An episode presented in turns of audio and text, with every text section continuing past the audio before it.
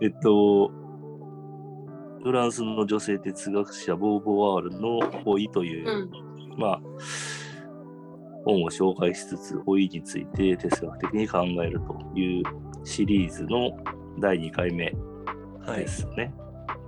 真面目だね、なんか入り。まあ、初回でそういう確かに、探りたそういと、いうですよね。そういうと真面目で。で、じゃあ、その第2回目は、そもそもじゃあ、老いっていうのが哲学の問題になぜなり得るのかという、その老いという本が書かれた経緯みたいなものを紹介していくということです。はいはいお願いします。はい。うん。えっと、じゃあまず、そのボーヴォワールが老いっていう本をそのどういう経緯で書いたのかっていう話をしたいと思うんですけど、気になる。その第二の性はボーヴォワールが41歳だから僕と同じぐらいの年に書いた本いやー、そうなんだ。を考えるとすごいな。そう やべえな やばいね。で、老いは本当にボーヴォワールがもっと年取ってから62歳の時に出版した本ですね、1970年。あ、でもやっぱ、六そんその62なんですね。そうですね。うんリアルタイムで書いた本なんだね。老いを感じる。そうだね。で、その当時っていうのは、もっと今の62歳よりも老人っていう感じだったんだろういや、そうだよね。なんかあれだよね。なんか、亡くなる年齢ももっと早いもんね。うんうんうん、そうそう。そうですね。で、うん、この本を書いた経緯はいろいろあるけど、まずその社会的な背景として、当時のフランスは高齢化が結構進んでいて、その世界でも最も高齢化が進んでいる国の一つだったんですね。うん。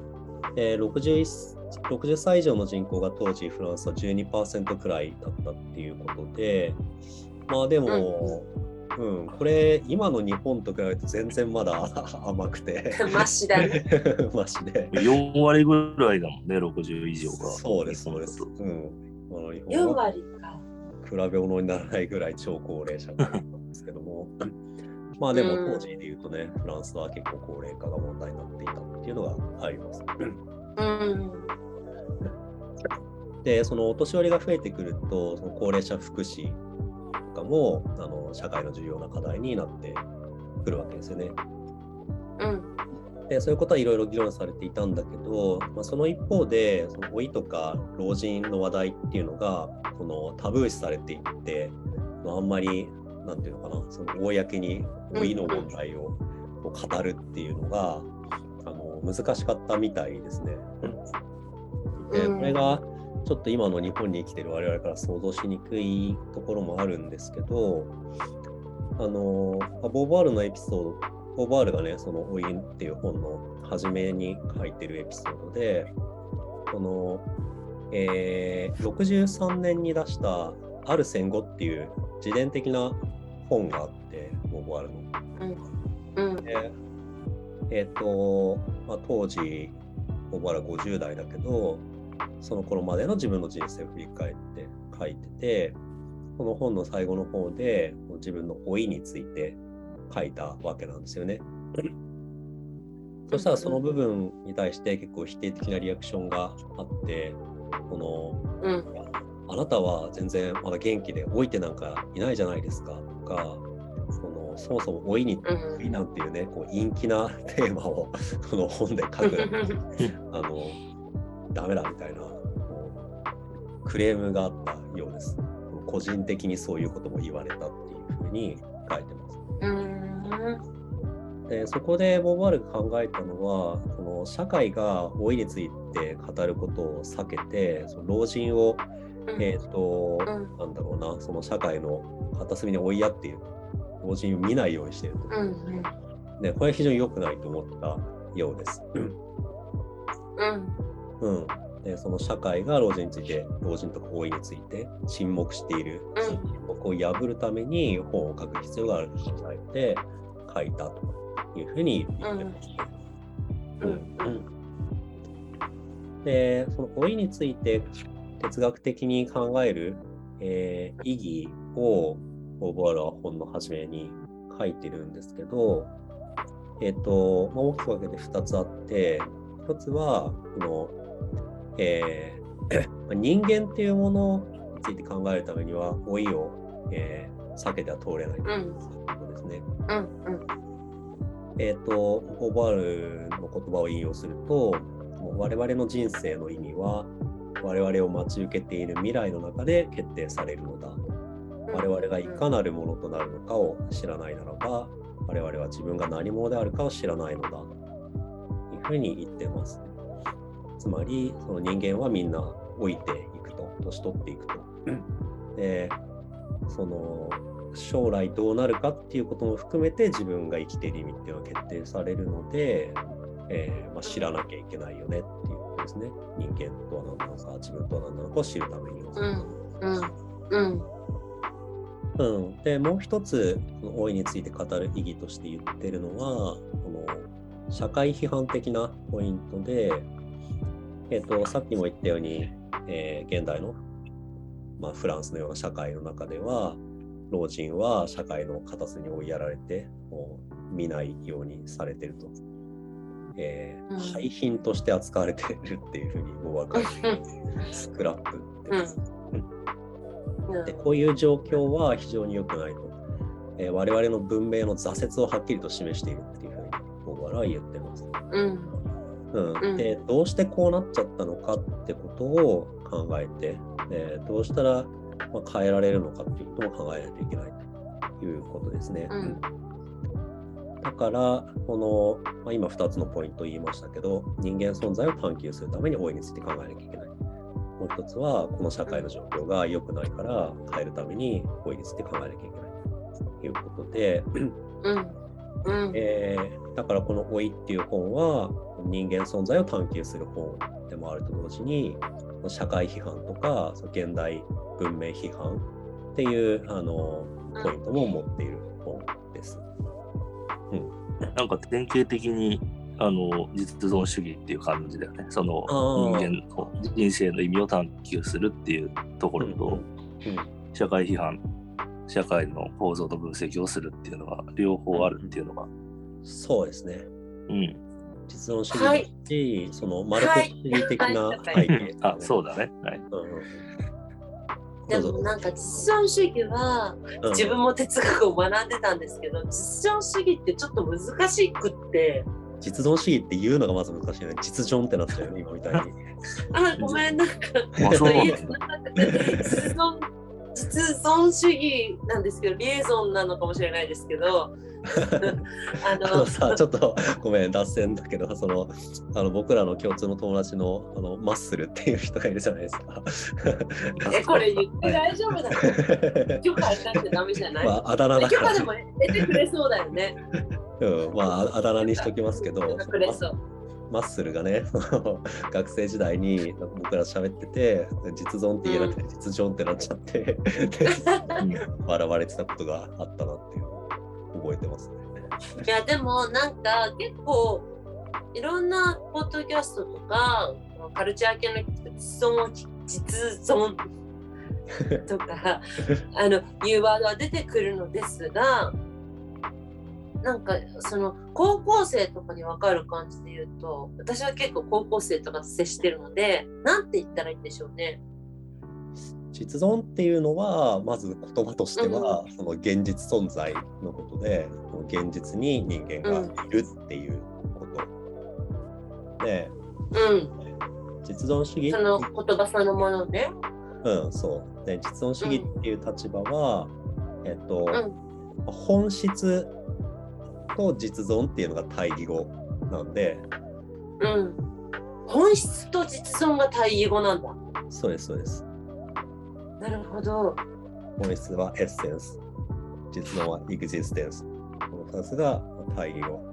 で、サルトルの有名な言葉で、えー実存は本質に先立つっていうのがありますけど、あのまあ、人間について主に考えてるわけだけど、本質っていうのはあらかじめ決まっている。で、その本質、例えばね、そのアリストテレスだったら、人間の本質はうん理性的動物っていうことだというふうに定義するわけだけど、うんまあ、そういうその本質から人間の在り方を考えるのは間違ってるんだというふうに実の主義は考えるわけですよね。えー実際にどういうふうに生きてて、えーとどういうふうに行為したり、えー選択したりしてるのかっていうところから人間を考えていかなきゃいけないっていうのが、まあ、実の主義の基本的なスタンスですね。っていうと高校生にわかるね。うん、いやーなんか高校生と触れ合ってるので結構その分かるように話したらあれだけど行動を伴うことかな。まあそいかに生きるかすごいうんうんすごい平たく言うといかに生きるかとかどのように行動すぎするかっていうのがうんうん実存主義には関わるけれどもじゃあ人としてどうたるかとか人とは何なのかが本質ってこと？えっ、と、うーん、本質ってその人間である限りみんなが持ってる共通の特徴みたいなことだと思うんだけど、あエッセンスっていうことだよね。なんかそうそうそう。えーそういう、まあ、人間の本質は何かって考えるときにはさ、この本質があらかじめあるっていうふうに前提してるわけじゃないですか。うんうんうんうんあの思っちゃってるってことだよね。ある、うんあるとて仮仮に。うんうん。でも実存主義だとそういうものはないって考えるので人間っていうのは、この、うんまあ、自分が、えー、とどういうふうに存在するかっていうのをえ選んでる。うん、選選んでるし、まうんあ、うんうん。選べる。うんうん。うんっていうところにフォーカスすると、まあ、さっきのねボーヴォワールの、えー人は女に生まれるのではなくて女になるのだっていうのも、うんうん。まあ、そそういうこと なんですよね。うん。うん、選んでるんだもちろんそのなだから、もちろん完全に自由に選んでるわけじゃなくて、そのいろんな社会構造とかに規定されながら、えー条件付けられて選んでるわけですけど。うん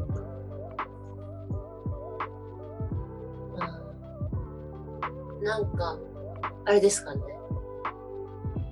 こう、一応、うん、そう、そうかな。でもちょっと難しいね。まあ難しいかな。あ、いや、なんか、こう、普段結構、こう、学生と付き合ってると、その、なんかその感じが難しいかもしれない。哲学用語が難しいな、みたいなのは、そういうところがあるのかな、みたいなのはあるんですけど。は でもなんか意外と普通の政治系ラジオとかあのビジネス系ラジオだと実存はなんかこう今を生きる姿を表していてあ そうじゃないのはもうちょっと本質的なものを表していてみたいな感じでざっくり喋ってくださる番組が多かったんだけど八重樫先生のはもっと誠実だったなって思います。そうですか。はい。そうね、難しいけど、でもまあうん実存主義がもう一個難しいのは、なんか説明されて、そういうものですと理理解するだけであんまり腹落ちできない思想っていうか、そうですよね。うん、うん、なんか、そうね。若い人って実存主義っぽいところってないのかね代わりになってる思想とかさ。えー、あんまないんじゃないですかね。えでも私すっごい恥ずかしいんですけどあのすっごい恥ずかしいんですけどお二人から言う実存主義って何ですか？で意外とがっつりやってないですよ結構メルロ・ポンティで卒業のロングは書きましたが。いや俺の理解だと、まあ、とはみたいな感じです簡単なのはそのであるじゃなくてがあるを重視するっていう一般的な説明と、まあ、あとえ平林も言ってたけどうん。選択するっていう観点。うん。その決まった本質があるわけではなくてあのうんまあ狭い意味で言うと人間存在に関しては、その個人個人が決断して選択するとどうあるかというのも、があるをベースにして自分で選ぶんだっていう、まあ、ポジティブな面が強調されてると思ってる。で、ただ、えーまあ、サルトルもハイデガーもそうだけど、まあ、一方でその社会の側から世間の側から規定されてるっていうところがセットで強調されていて、まあ、フランスの近近代のというか現代のというか20世紀の実存主義でいうとそれがやっぱりマルクス主義だったのかなという感じだ。で、ハイデガーはちょっと特殊。そうだね。うんうん、そうかもしれません。まあ、なので、選んでるんだけどそう選ばされてる。そうそうそうそう。そういうところが、あのマルクス主義と相性が良かったので、そうそうそうが学生運動の時代の人たちはみんなサルトル読んだりしてたっていう。じゃあ予定の第3回の方に行きますかね。